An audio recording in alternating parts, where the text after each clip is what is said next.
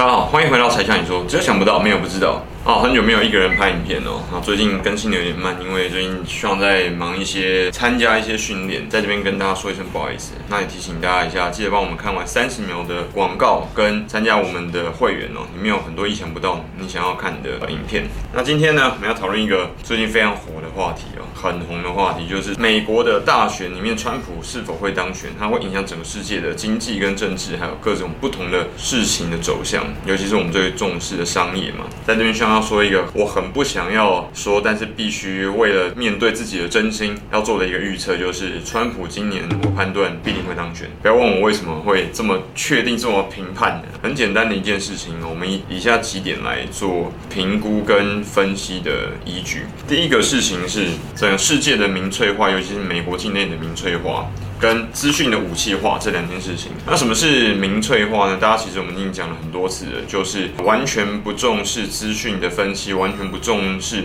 既定已经存在的事实。事实就是，我今天喝了一杯咖啡，那人家说我喝了咖啡，那就是事实。那很多人在，尤其是很多美国选民，包含中华民国目前台风金马这些选民，其实他们是完全不看这些事情的。就算这些事情很多人都摊在太阳底下给人家看的时候，跟大家讲，这已经是既定的事实。但是因为不符合这些选民民众他们的心理既定的价值观跟判断，所以他就完全忽视这样的状况。也因此牵扯到第二件事情，刚刚讲的资讯，或是对岸说的信息的武器化。也就是说，很多人呢，在遇到这样的状况的时候呢，尤其是心里面已经有既定的意图跟目标要达成的政客，或者是说一些不良的商人，那他们会希望把这种民粹的方式作为他自己私利所在的一个来源。那要怎么去做呢？很简单，就是把刚刚讲的这些所谓事实相反过来，或者说是把同样一件事情切成很多不同关键资讯，然后再把他们所有的时间线跟顺序全部打乱。这样听起来同样一件事情。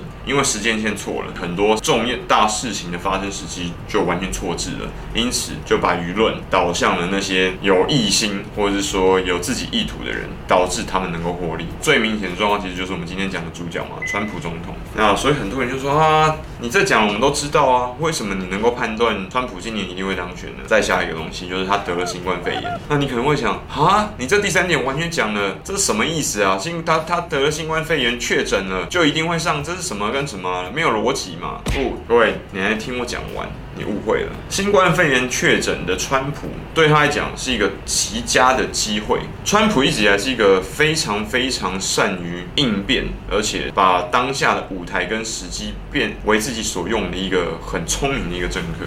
那在这件事情上面，其实跟台湾的蔡英文其实是非常接近的。只是蔡英文在人格魅力上面可能还不及美国的川普总统，在这件事情上面要理清楚。那确诊这件事情等于是给他一个非常大的舞台，每一天所有的全世界啊，不是只有美国的媒体。都在注意着他，因为发现拜登这几天的舆论跟风向完全都没有拜登的存在，因为他比较少少很多。光昨天跟前天这个川普确诊的事情，整个占了大部分的新闻的版面，因为他一直以来都是引领风潮的一个弄潮儿。那更不用讲说他得了新冠肺炎之后，所有人都知道哦，这个东西是一个新闻的热点，它根本已经不是热点，它是沸点，又有更大的几乎零成本的宣传的广告曝光的机会，让它一直不断的出现。在所有的美国的选民面前呢，那更没有讲到后面还有很多。各位到现在为止哦，还只剩下不到一个月的时间，就是不到三十天的时间，让这两位拜登跟川普来竞选。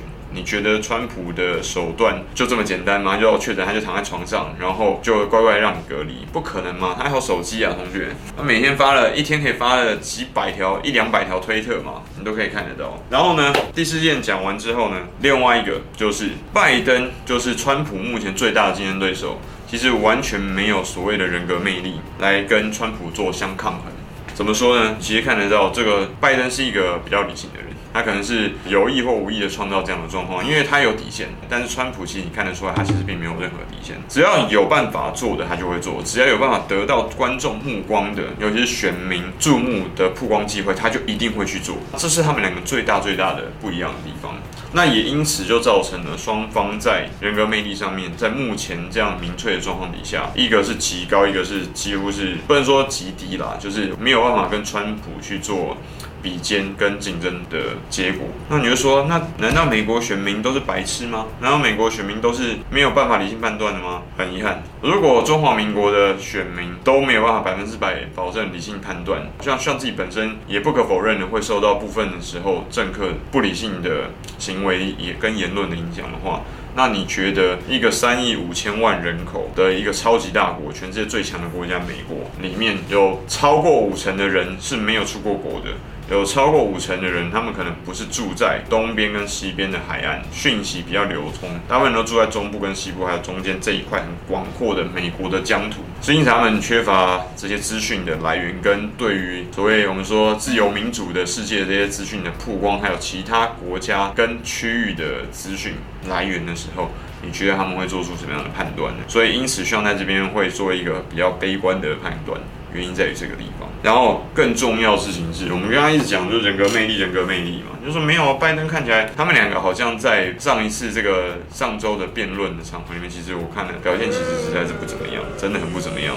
人格魅力的来源呢，其实你可以在这两位身上看得出来，拜登是完全没有能力去跟川普去作战的，所以他完全被川普引领在前面，然后抓住那个舆论的风潮。你在这一次的总统大选里面。的辩论也看得很清楚。Vote and let your senators know how strongly you feel. Let vote now. Make sure you, in fact, let people know you're a senator. I'm not going to answer the question because because 拜登原本想要辩论一些政策的东西，但没有想到川普从来就不是在玩这样子的游戏的一个人。如果说希拉里·克林顿没有办法在二零一六年的时候选举让川普举手投降，跟着他一起去讨论政策面的东西的时候，你觉得拜登他很明显的他在人格魅力上面他是不及奥巴马的，完全不及奥巴马。那加尔·克林顿。甚至也可以说胜过拜登一筹的状况。那你觉得在川普的面前，拜登有何德何能，可以说自己有一战之力呢？所以综合刚刚讲的这所有的资讯呢，所以最重要的事情就是人格跟开辟舆论战场的能力。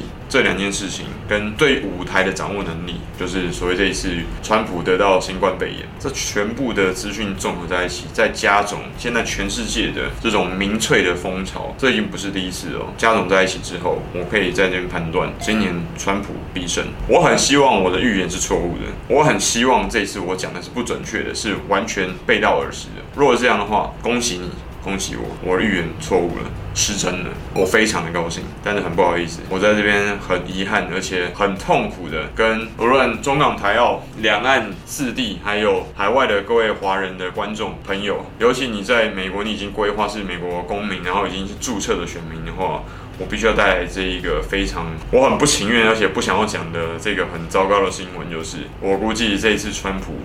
必定会当选。那刚刚讲的这些，就是我们这一次大概判断的呃几个主要依据，大概五点六点的呃原因啊。希望呢能够在无论你是其他的员工，或是你是中小企业主，或是你是大企业的一个 CEO 老板，希望给你这样子的资讯，在超前我们来做准备，跟好好的做好我们心理的武装，不要当天十一月当天投票的时候啊，上次很多人支持希拉蕊嘛。就很多朋友在美国就跟我讲，他很失望，然后他觉得怎么可能美国是这个样子的国家？怎么可能美国人会是这个样子？怎么糟糕啊？然后没有办法理性思考，没有办法中立的去看这个人，然后会为美国跟世界带来什么样的影响？不好意思，人本来从来就不是完全理性的动物，也因此像以前过往，我们甚至在几十支片里面讲过很多次的，我们只要求自己尽可能的理性，尽可能的中立。去思考，站在利害关系上面去看每一件事情，而不是受到这种敲膝盖的原始的刺激的时候就开始情绪爆发。这就是民粹的最重要的来源，也就是他们最重要这些政客跟利害关系人，还有所谓的 deep state，就是影子政府这种大商人，他们希望操控民意的时候最有力、最强悍的武器。OK，今天柴 Sean 你说，在这边作为一个。我一是不想要成真，不想要正确的预言，希望你会喜欢。那我们下一次影片跟 Podcast 很快再见，记得哦，我们的 Podcast 已经出来了，赶快去订阅。希望你跟 Sean 还有大家一起能够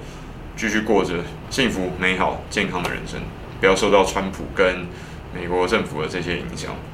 下次影片再见，拜拜。喜欢我们的频道吗？按赞、订阅、分享，小铃铛开起来哟！哦